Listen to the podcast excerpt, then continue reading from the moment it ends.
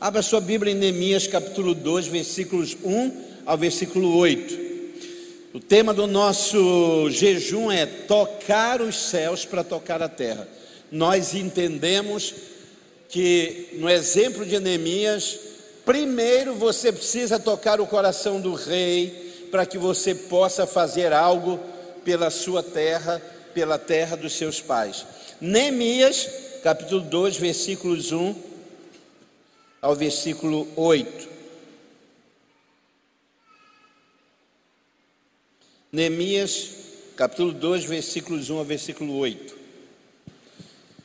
Sucedeu, pois, no mês de Nisan, no ano vigésimo do rei Artaxerxes, que estava posto o vinho diante dele, e eu peguei o vinho e dei ao rei. Porém, eu nunca estivera triste diante dele. E o rei me disse: Por que está triste o teu rosto? Pois não estás doente. Não é isso senão tristeza de coração. Então temi sobremaneira. E disse ao rei: Viva o rei para sempre. Como eu não estaria triste com o meu rosto, estando a cidade, o lugar dos sepulcros dos meus pais, assolados, e tendo sido consumidas as suas portas a fogo. E o rei me disse: Que me pedes agora? Então eu orei ao Deus dos céus. E disse ao rei: Se é do agrado do rei, e se o teu servo é aceito em tua presença, peço-te que me envies ajudar a cidade dos sepulcros dos meus pais, para que eu a reedifique. Então o rei me disse, estando a rainha sentada junto a ele: Quanto durará a tua viagem e quando voltarás? E aprove ao rei enviar-me, apontando-lhe um certo tempo. Disse mais ao rei: Se ao rei parecer bem, deem-se-me cartas para os governadores de além do rio, para que me permitam passar até que chegue a Judá como também uma carta para Asaf, guarda da floresta do rei, para que me dê madeira para cobrir as portas do passo da casa, para o muro da cidade e para a casa em que eu houver de entrar. E o rei me deu, segundo a boa mão de Deus sobre mim. Espírito Santo, ministra o nosso coração, fale conosco, nós te pedimos isso em o nome de Jesus, diga amém. Eu acredito que Deus tem pessoas certas no lugar certo, nos momentos certos. Quando a Bíblia fala de Esther e que o rei Assuero, tendo sido enganado pelos seus conselheiros, editou um decreto para matar os judeus, Mardoqueu, que era primo, algumas versões tio, esse parente de Esther que cuidou dela na sua orfandade, ele diz a Esther assim: se você se calar, certamente Deus vai enviar socorro de outro lugar. Mas quem sabe, diga assim: quem sabe, quem sabe você não é a resposta para esse tempo difícil. Queria que você dissesse assim: quem sabe, eu não sou a resposta para tudo isso que a minha terra está vivendo. Eu acredito isso. Mas do que eu disse para Esther, quem sabe não foi para esse tempo que Deus usou o que? Sua beleza, sua graça. Como é que Esther chegou a ser a rainha? Depois da desobediência da Vastir, a esposa do rei, que não permitiu entrar na presença do rei, que preferiu, ao entrar na presença do rei, fazer uma festa com as amigas, ela é destituída do cargo de primeira dama, de rainha. Agora, Esther é levantada ao posto de rainha pela graça, pela beleza pelos seus dotes físicos, intelectuais, pela sua simpatia. O que que Mardoqueu está dizendo? Que Deus usa a graça, Deus usa a tua beleza, Deus usa os teus talentos, Deus usa os teus estudos, Deus quer usar tudo que Ele colocou nas suas mãos. Infelizmente, no nosso país, as belezas têm sido vulgarizadas, as belezas têm sido moeda de barganha para se alçar voos altos, artísticos, políticos e em todas as instâncias. Infelizmente, mas o Esther nos dá uma lição muito clara de que Deus quer usar as minúcias que Ele colocou, os traços, o sorriso, a simpatia a tua elegância, sabe? O teu jeito de tratar com os outros. Todos esses detalhes são importantes no projeto de Deus. Por isso que a gente não pode, a gente tem que vencer complexos pessoais, sabe? Porque tem gente que não se aceita e acha tem algo que está faltando em mim, tem algo que eu gostaria de ter. É por isso que os Michael Jacksons da vida é, vê, querem, querem romper com a sua é? a sua cor, aquilo que Deus lhes deu para se tornar de uma outra cor, uma outra pessoa. Porque nós não entendemos que cada detalhe que Deus colocou em nós e que Ele nos deu faz parte de um projeto de Deus, amém? Faz parte de um projeto de Deus. Neemias era um copeiro, irmão. Neemias era o que provava a bebida do rei era aquela pessoa que os reis usavam, não é? caso houvesse um envenenamento, uma tentativa de assassinato, o rei seria livre. Então era alguém que tinha simplesmente é, esse dote. O talento dele qual era? Era a coragem de provar a comida e a bebida do rei antes que o rei comesse. Servir ao rei. Mas esse homem vai descobrir ao longo desse texto uma finalidade, eu quero dizer para você, por trás do que é natural na sua vida, existe algo que é sobrenatural. Amém? Por trás do que você olha e parece só uma aparência, existe algo que Deus está por revelar para você. Esse é o grande problema na vida do cristão é morrer sem ter a revelação do propósito último de Deus na sua vida. Eu estava ouvindo uh, pastor Ricardo Gondim estava dizendo o seguinte: eu sempre preguei salvação e vou continuar a pregar, mas eu sempre preguei salvação depois da morte. A gente sempre está preocupado com a salvação para a eternidade. E ele disse: mais do que nunca hoje eu estou pregando salvação para antes da morte. Eu vou repetir: salvação antes da morte. É o que vai mudar a nossa terra. É o que pode mudar a sociedade, é o que pode mudar a família, é a salvação expressa, nítida, tácita, clara, antes de eu morrer. Até porque quando todo mundo, todo mundo que morre se torna santo, irmão. Eu estava lembrando da história do, do, do rapaz, do, do senhor que morreu na igreja, e o pastor foi fazer a cerimônia e ele começou a dizer: esse homem era um santo homem, era um homem de Deus, era um marido excelente, um pai exemplar. E aí a viúva diz assim: Filho, vem cá, olha lá no caixão, vê se é teu pai mesmo. De repente ele está no funeral errado. De repente ele está no funeral errado. Porque todo mundo, quando morre, as virtudes lhe sobram. Nós precisamos viver salvação antes da morte. E eu acredito que esse Neemias descobre propósito de vida, propósito de Deus para ele. E eu creio uma coisa, irmãos. Todo mundo que faz para Deus o que está fazendo pode ser servir um copo para o rei. Prepare-se, porque há algo que Deus vai fazer na sua vida. Amém? Há algo que Deus está por fazer na sua vida.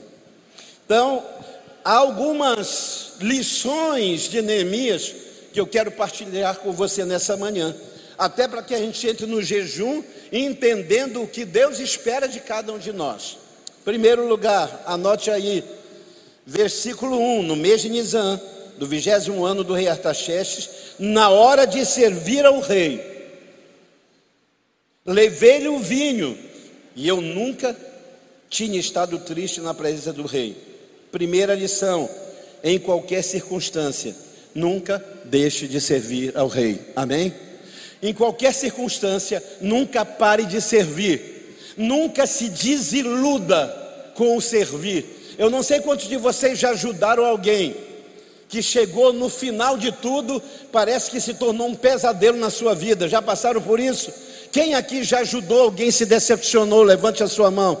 Quem já serviu alguém que lhe deu como troco uma traição? E aí você diz: ah, sabe de uma coisa? Eu acho que eu nunca mais vou fazer isso por ninguém. Eu nunca mais vou ajudar, eu nunca mais vou socorrer, eu nunca mais vou abrir essa vaga de emprego na minha empresa para pessoas. Eu conheço gente que diz assim: eu nunca mais vou ajudar crente. E é gente crente que diz: eu nunca mais vou ajudar. Minha empresa nunca mais vai abrir as portas para alguém da minha igreja. Primeira lição é: não importa a circunstância. Se você lê o capítulo 1, é devastador para a emoção de qualquer pessoa. Capítulo 1 diz o quê? Quando meu irmão Anani e outros chegaram de Jerusalém, eu fui perguntar como é que está. É a primeira coisa que a gente faz quando recebe alguém. Como é que está Belém? Como é que está Santa Catarina? Como é que está a colônia amapaense, lá em Curitiba? Como é que tá? A gente sai perguntando, como é que está Fortaleza? Você foi em Fortaleza? Como é que está lá? E ele pergunta, como está Jerusalém? E aí Anani deve ter posto a mão na cabeça, sentado numa pedra, está preparado para ouvir. E ele conta todas as desgraças, tudo. Eu acho que Anani é, era amapaense e não sabia. Porque o nosso povo, olha as redes sociais, a pessoa está um dia fora daqui, a pessoa mudou um dia de Macapá. Macapá já não serve mais. Já é o pior lugar do mundo. A pessoa passa 30 dias fora, na América do Norte, já não sabe mais falar o macapês. Ele já diz, é. Ele já não sabe mais dizer o que é isso. Ele diz, what is this? nós nos desfiguramos. Nós temos esse problema. Eu passei muito tempo amaldiçoando a minha cidade. Eu caía nos buracos, o pneu furava, eu dizia que desgraça, meu Deus, o que, é que eu estou fazendo aqui? Até que um dia eu entendi que por trás de tudo isso Deus estava querendo me ensinar que quem ama, ama apesar das adversidades. Amém? Quem ama, ama o outro que está ficando feio. Quem ama, ama o outro que está ficando careca. A mulher casou com o sujeito, cabelo era por aqui. Anos depois já caiu tudo. Ela olha de Jesus. Como diz Cláudio Arte, eu profetizo, Senhor. E eu comecei a profetizar. E eu comecei a mudar a minha postura. E eu comecei a vencer esse condicionamento do, do amapaense, do macapaense, de que tudo é ruim, como se nós não fôssemos os responsáveis, os instrumentos da graça de Deus para transformar essa cidade. Até a própria igreja, cansei de ouvir em congressos ah, no Amapá, pessoas dizendo: é a pior igreja do Brasil, é a vigésima sétima. Teve um pregador que disse que se o, se o Brasil fosse boi, um boi, o Amapá espiritualmente seria o casco do boi, não serve para nada. Eu ouvi isso. Mas eu quero viver salvação antes de morrer. E eu decidi, eu vou confiar nas tuas promessas. E eu comecei a dizer: Diabo, você nunca mais vai ouvir amaldiçoando as minhas ruas. Você nunca vai ouvir, caio no buraco, mas caio de pé. Eu caio dizendo, Deus vai mudar essa realidade. E é esse Neemias que continua servindo apesar de todas as desgraças que ele ouviu, que continua fazendo aquilo que fazia com a alegria que fazia. Pela primeira vez, o rei disse: Seu, seu rosto não está muito legal. Irmãos, deixa eu falar uma coisa. Pior coisa, isso aqui é bíblico extremamente pragmático. A pior coisa é servir aos outros com má vontade. Pior coisa é você dar um copo d'água com a cara fechada. A pior coisa é você dar um prato de comida. A pior coisa é você dar uma carona dizendo: É, não tem jeito, né? Entra aí. Eu já fui no meu tempo de seminário alimentado, sabe como? Os cristãos me dizendo: Tem para onde ir, seminarista? Não. São Paulo, meio-dia, debaixo de sol, na porta da igreja fechada, e os irmãos diziam assim: ah, tem para onde ir? Eu dizia: não, é o jeito, né? Marido, vamos levar o seminarista, eu nem nome tinha. Vamos levar o seminarista lá para casa? Porque ele não tem onde comer, é o jeito. Quem come, irmãos? Quem tem apetite ouvindo um convite desse? Então, haja o que houver, aconteça o que acontecer, entenda uma coisa: aqueles que você serve não tem a ver com as suas angústias pessoais. O gari que está limpando a sua. Não tem problema, ele não é responsável pelo seu lixo, o lixo que você produziu. Misericórdia.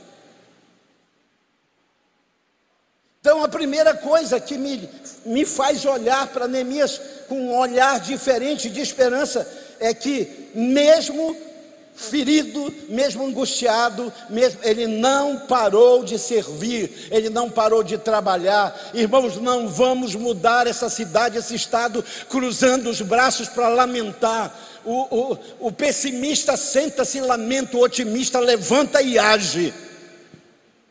E esse é um convite de Neemias a servirmos, não está bom, mas eu vou servir. Não sorriu para mim, mas eu vou servir. Fala mal de mim, eu vou servir. Às vezes as pessoas dizem, pastor, como é que o senhor, o senhor ajuda fulano que fala mal do Senhor? Ei, escute, ensinamento do Evangelho. Amar quem te ama, qualquer publicano qualquer gentil faz. Ninguém tem maior amor do que esse, de dar a sua vida pelos seus adversários. Aconteça o que acontecer, continue servindo. Segundo, é na presença do Rei que as nossas necessidades são percebidas. Imagine, olha o versículo 2: perguntou-me o rei, por que, que você está triste? Se ele não vai trabalhar, ele ia ser percebido? Sim ou não? Sim ou não? Não. Se você não entrar na presença do rei, o rei vai perceber o que você precisa? Não. Por isso é importante, irmãos. É na presença do rei que as nossas necessidades são percebidas. Ele viu o meu rosto e ele percebeu que eu estava triste. Por isso me perguntou, por que está triste? E isso não é doença. Essa tristeza só pode ser angústia do coração. Permita-se ser percebido. Tem gente que diz: Hoje eu não estou bem, não, não vou para congregar. Eu não estou legal. É interessante porque quem não está legal é o mais apropriado para estar no lugar da congregação, para estar servindo, para estar fazendo. Irmãos, eu já fui curado fisicamente inúmeras vezes. Quando alguém precisou, eu saí de casa doente e ao chegar para servir, Deus me curou fisicamente. Então eu não aceito essa desculpa que hoje as pessoas dão. Ai, doeu aqui a ponta da minha orelha. Hoje eu não vou fazer nada. Hoje eu não vou servir. Hoje eu não vou ajudar. Hoje eu não vou trabalhar. Hoje eu não vou estudar. Não, queridos. Terceiro lugar, minhas angústias não podem me tirar a visão de que Ele é o Rei. Quando o Rei diz o que que você precisa, Ele diz que o Rei viva para sempre. Sabe o que isso quer dizer? É que Deus não deixa de ser Deus, porque eu estou abalado. Salmo 2: O trono de Deus é inabalável. Aí eu vou abrir um parênteses aqui. Eu não perco meu tempo em rede social defendendo Deus. Vocês estão ouvindo? Amém? Tem gente que, ah, botaram lá Jesus apanhando no sambódromo. Irmãos, pelo amor de Deus. Sabe o que diz o Salmo 2? Ri-se o Senhor dos reis e dos príncipes. Por quê? Porque o seu trono permanece inabalável. Eu não preciso defender Jesus. Pelo contrário, olha a palavra sábia do pai de Gideão: se Baal é Deus, que ele se defenda. Se Baal é Deus, ele vai acabar com Gideão. Acabou? Não, porque Baal não é Deus, mas o meu e o seu Deus é Deus de eternidade em eternidade. Aí eu vou ficar me desgastando, dizendo para esse que Deus não é isso, que Jesus não é aquilo, que Jesus. Querido, pare com isso. Pregue o Evangelho. Pregue a palavra. Pare de entrar nessas confusões. Paulo diz a Timóteo: evite essa perda de tempo de bate-boca Ai, Deus não é isso, Deus não é feio, Deus é bonito, Deus é aquilo, Deus é isso. Pare com isso. Minhas angústias não podem me tirar a visão de que Ele é o Rei, Ele é Deus. Se as coisas estão indo bem aqui, Ele é Deus. Se as coisas estão indo mal, Ele é Deus. Se a terra tremeu, Ele é Deus. Se a terra não tremeu, Ele é Deus. Não importa, irmãos. O trono de Deus é inabalável.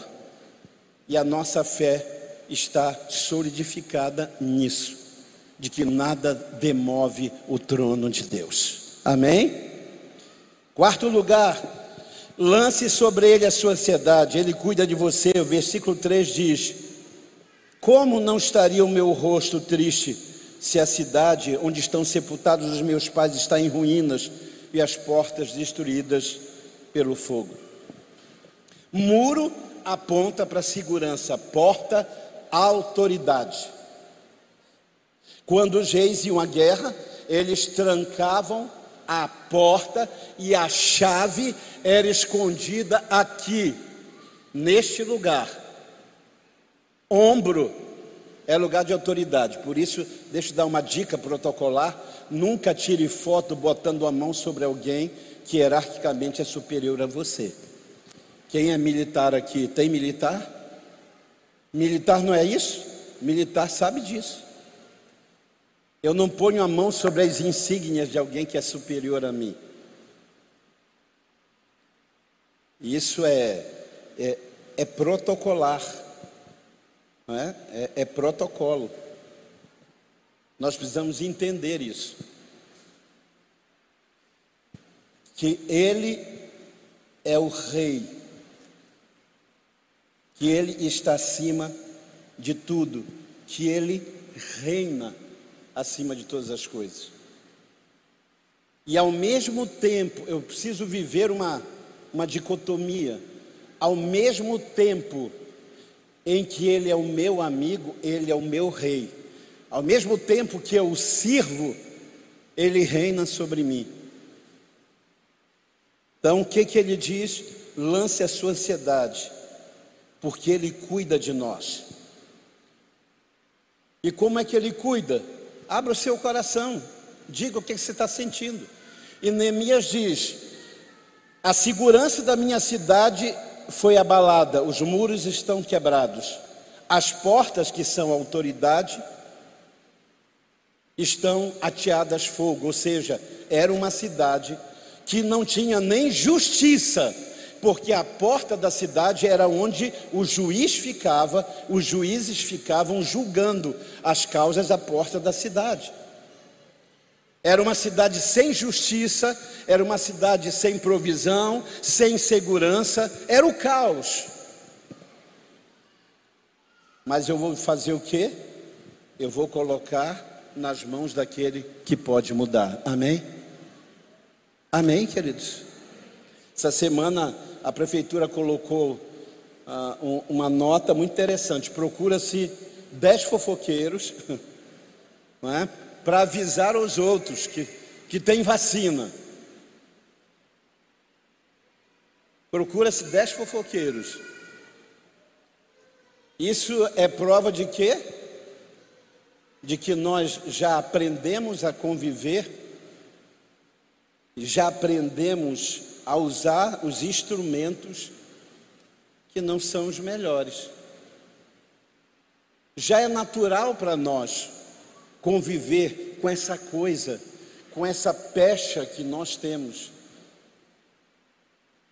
de que Macapá é uma cidade de fofoqueiros. E aqui eu digo o seguinte: fofoca tem duas questões. Primeiro, se você não quer que fofoquem, livre-se pelo menos da aparência do mal. Amém? Livre-se da aparência do mal. Se eu não vou visto em lugar errado, ninguém vai fofocar que estou no lugar errado. Se eu não estiver falando coisa não é, que não é decente, eu não terei o que falar. Essa é a primeira coisa. Mas a segunda, que eu acho mais grave ainda, é que toda fofoca ela se propaga por um ouvido que para para ouvir a fofoca. Então, é o que fu, é o que rouba e o, é o receptador. É o que toma e o que recepta. É aquele que tirou de alguém a dignidade e o outro é o receptor. É o que denegriu a imagem de alguém e o outro recebeu. Mano, é verdade.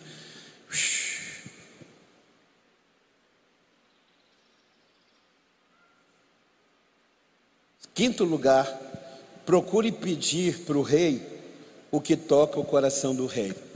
Versículo 4: o rei me diz: O que você quer? Se Deus dissesse hoje a você, faça um pedido. Quem aqui precisa de algo urgente? Levante a sua mão. Quem precisa de algo urgente? Amém. Se Deus dissesse a você, hoje pode pedir que eu respondo. O que é que você pediria? Qual seria a sua oração? Venha a mim o teu reino e seja feita a, a minha vontade.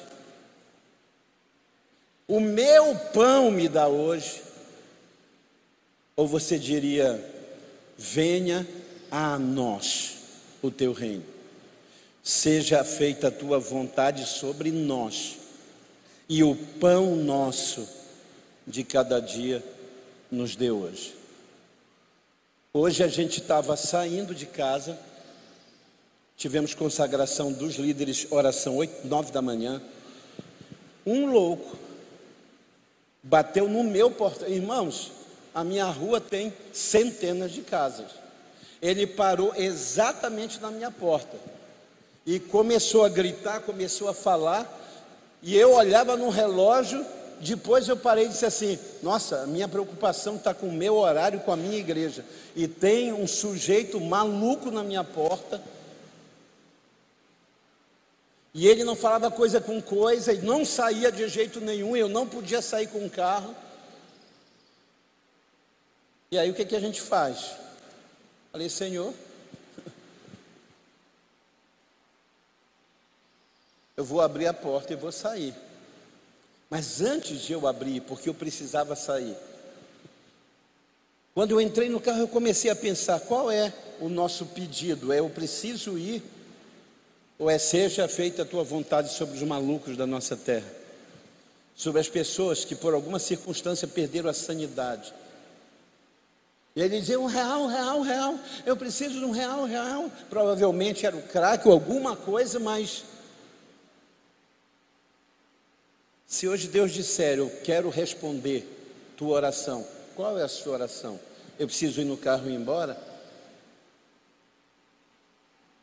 Ou é Deus traz sanidade sobre essa cidade? Parece que cada dia que passa, a gente vê mais pessoas enlouquecidas pelas ruas, não é verdade? Pobreza nem se fala. Cada dia a gente vê mais gente com cartazes pedindo comida na rua. Mas as pessoas também estão enlouquecendo, porque essa pandemia afetou a nossa sanidade. Quem aqui, durante a pandemia, teve medo de pirar? Levante a sua mão. Quem aqui teve medo? Pode ser verdadeiro, irmão. Jesus está vendo, não tem problema. A gente não fica, meu Deus, eu acho que eu estou pirando. Quatro da manhã, eu, eu não dormia mais, nem eu, nem minha casa. Alguém ligou e disse: Pastor, o senhor está ouvindo o quê? O senhor está ouvindo um, um navio? Gente, a gente estava literalmente pirando mesmo. E pior que vai todo mundo para as redes sociais. Tu está ouvindo, mano? Mano, mano, tu ouviu um barulho de um navio? Navio fantasma passando sobre a cidade. O que que você quer? Procure pedir o que toca o coração do rei. Deixa eu falar um detalhe que vai te ajudar a entender. Jerusalém estava abandonada por uma razão muito simples. Quando a primeira leva dos, dos cativos voltou para Jerusalém, era o pai do Artaxerxes, o rei. E aí, aquele povo que foi para ali, ao invés de buscar a Deus, ao invés de procurar reconstruir a cidade, sabe o que eles fizeram? Começaram a fazer um levante, um motim, para se insurgir contra o rei. Quando Artaxerxes assume, ele diz: Esse povo vai minguar. Sabe? Sabe quando um governante diz: Eu vou fazer esse povo sabe, a míngua. Por isso Jerusalém estava assim. Era um lugar considerado um lugar de traição, de alta traição para com o rei. Quem é que vai favorecer um lugar como esse, irmão? Quem aqui conscientemente abençoa gente que está se insurgindo contra você? Quem aqui promove funcionário que está fazendo rebelião na sua empresa? Mas agora Neemias vai tocar um ponto no coração do rei. Neemias é de alta confiança, é amigo do rei, é alguém que morre pelo rei. E deixa eu dizer para você: os amigos do rei têm os favores do rei. Amém? Eu não sei, é, é, eu convivo com pessoas que parece que a gente tem a impressão de que Deus trata melhor do que trata a gente. Você já olhou para alguém e diz assim: Meu Deus, sujeito, tudo dá certo para ele. Deus abençoa ele em tudo. E aí eu comecei a perceber o seguinte: Deus não tem filhos preferidos, mas Deus tem filhos que o preferem. Deus não tem filhos preferidos, mas tem filhos que o preferem. Deus tem filhos que na hora é, da maratona Netflix estão de joelhos, estão abrindo a palavra e querendo falar. E Deus tem filhos que estão devorando a maratona. Um é mais preferido que o outro? Não, mas um prefere a Deus mais que o outro. E há uma coisa que todos os que são pais e mães aqui sabem. Irmãos, não há nada, não há nada. Aquele seu filho que se aproxima de você, que se achega a você.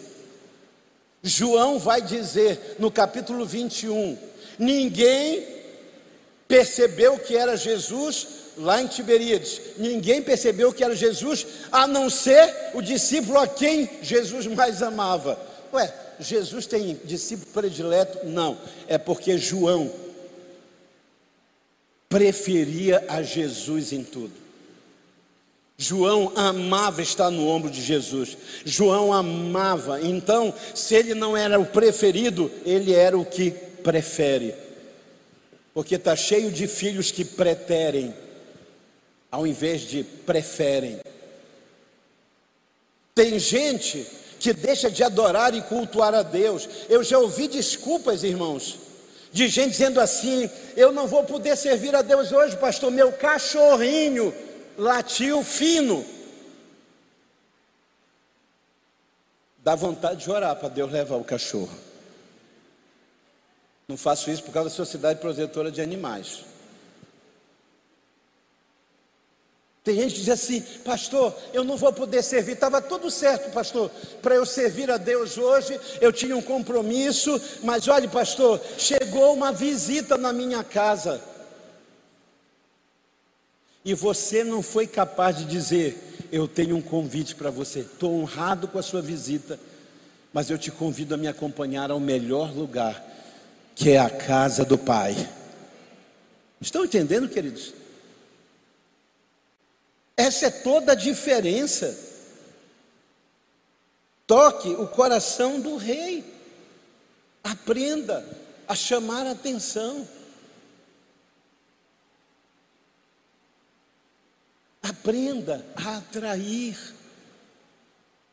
A minha oração por reviver sempre foi: Deus, que a nossa igreja seja como a casa de Lázaro, Maria e Marta. A casa de Marta e Maria era o lugar em Betânia onde Jesus amava ir.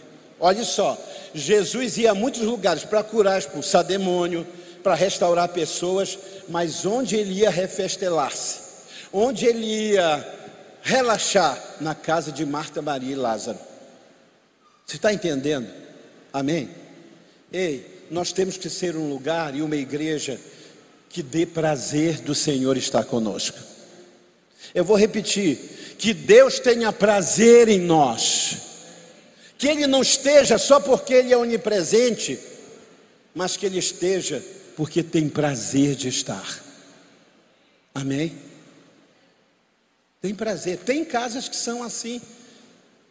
A gente tem centenas de casas na nossa comunidade do Cristo, mas tem casa que parece que se você pudesse viver lá, você viveria.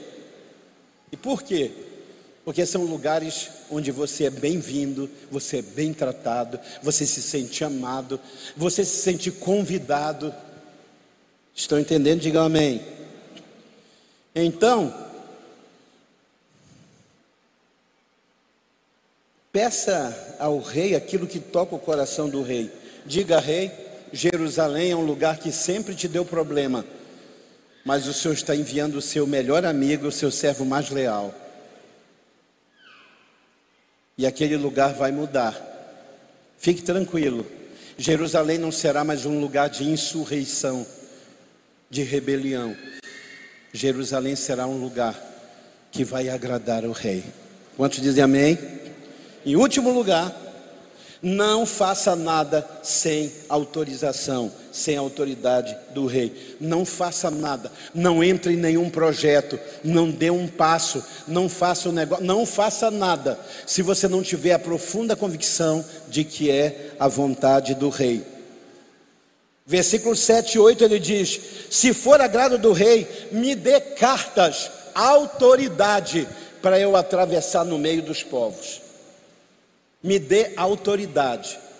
Peça isso para Deus, me dê autoridade. Diga, dá-me autoridade. Ah, irmãos, a autoridade é uma coisa tremenda. Pastor David Young Cho, num dos seus livros, ele conta quando estava construindo a igreja, a igreja de Ioído, igreja do Evangelho Pleno. Só para você ter uma ideia, ela cabe 25 mil pessoas no vão central, 10 mil na ala jovem e mais 25 mil para crianças. A pastora Nelson ia ficar louca, 25 mil crianças. Quando estava construindo esse complexo, acabou o dinheiro e começaram a falar mal da igreja. Aí um dia, o Poyang Cho sobe no ponto mais alto e, e você sabe que o oriental, ele leva muito a sério a questão de honra. ele falou: Deus, eu desonrei o teu nome, o nome da igreja, o meu nome, estão falando mal, eu vou me suicidar. E quando ele está lá em cima, o Senhor falou com ele.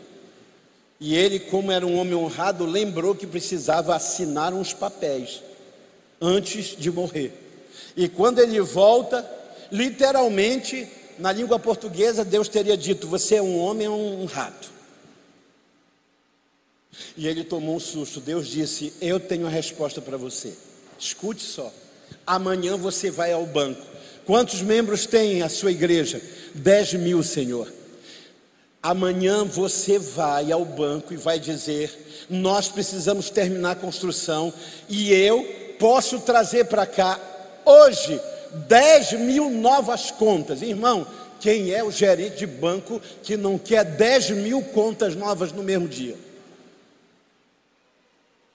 Ele chegou no outro dia muito bem arrumado, perfumado, encorajado, e ele está no corredor, muita gente querendo falar com o diretor.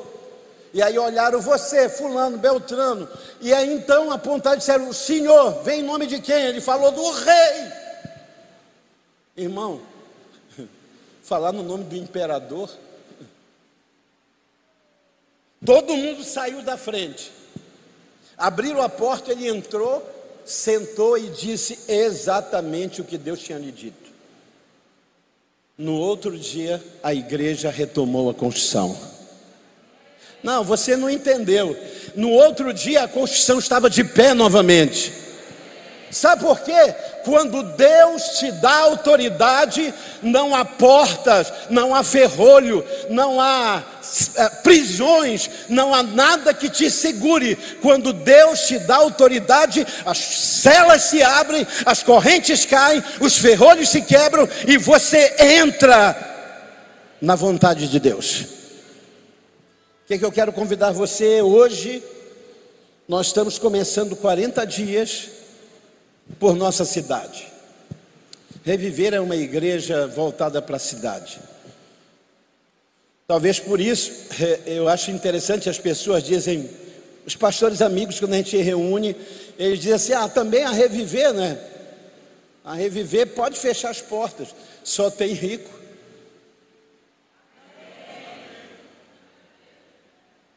Eu faço igual Pilatos, tu dizes, tu dizes. Mas sabe por quê? Talvez Deus nos abençoe tanto que no tempo das portas totalmente fechadas não faltou para nada, irmãos, e nem vai faltar. É porque nós estamos fazendo aquilo que Deus nos mandou fazer. Nós trocamos cimento, tijolo, areia, tudo por cesta básica, por material, por remédio, por EPI. Deus não deixou faltar absolutamente nada, pelo contrário, Deus nos abençoou. Nós começamos por esse complexo, conseguimos levantar aqui, cada dia vai melhorar em nome de Jesus. E agora já estamos indo para o lugar que será no futuro a, a, a, reviver das nossas crianças, que será o nosso lugar de encontro, que será o nosso treinamento. Estamos ali. Deus nunca deixou de nos abençoar, por quê? Porque nós não fazemos sem a autoridade dEle, nós perguntamos o que o Senhor quer, e um dia, quando eu dobrei o joelho, a pandemia começou, eu disse: Deus queria construir, Ele disse: Não construa, gastem tudo que vocês têm em socorrer as pessoas. E eu disse: Então fale com a minha liderança. E no dia que eu contei esse testemunho, porque eu de joelhos, Deus me disse claramente: e quando vocês voltarem, eu vou surpreender vocês, irmãos. Isso aqui foram em 26, nem 30 dias, e nós estávamos no meio da pandemia. Por isso, talvez as pessoas achem, queridos, que a gente é próspero. Só tem carro bonito, só tem gente bonita. Mas por que isso? Porque nós estamos fazendo o que Deus nos autorizou fazer: cuidar da nossa cidade, viver para além dessa porta, é fazer lá o que o Cristo faria. Ontem eu caminhando com o presbítero Antônio Júnior, a gente passando ali na frente da cidade, irmãos, aglomeração, gente, gente, gente, gente. Eu dizia, meu Deus, eu profetizo que a pandemia acabou, mas tem muita gente para vacinar ainda, irmão. E eu passava pelo meio e o meu olhar era só um: como estão essas pessoas no meio de tudo isso? Como é que eles estão? Como é que está a alma? Como é que estão os casamentos? Como é que estão os filhos? Como é que estão os sonhos? Quanta gente tirou a vida?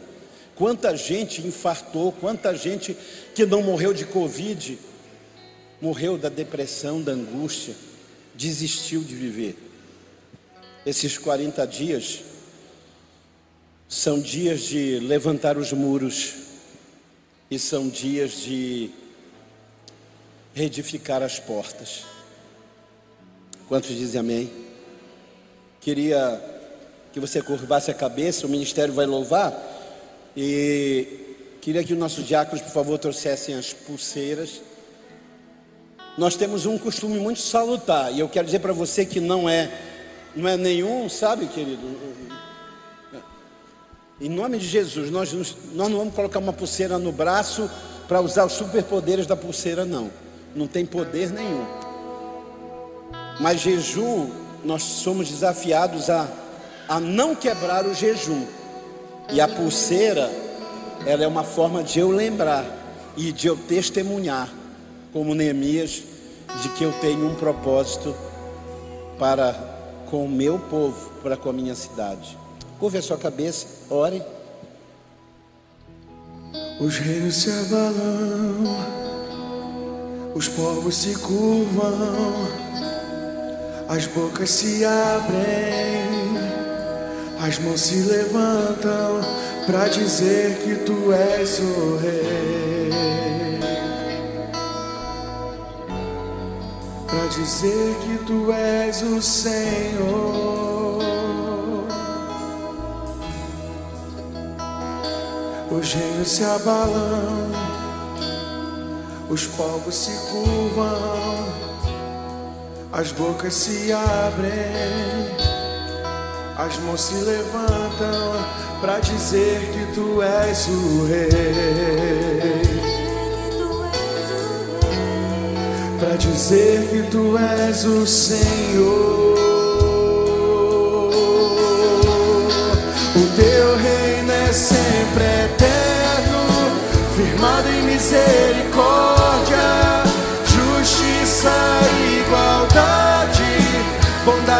fidelidade. A tua igreja te adora. a tua igreja te adora.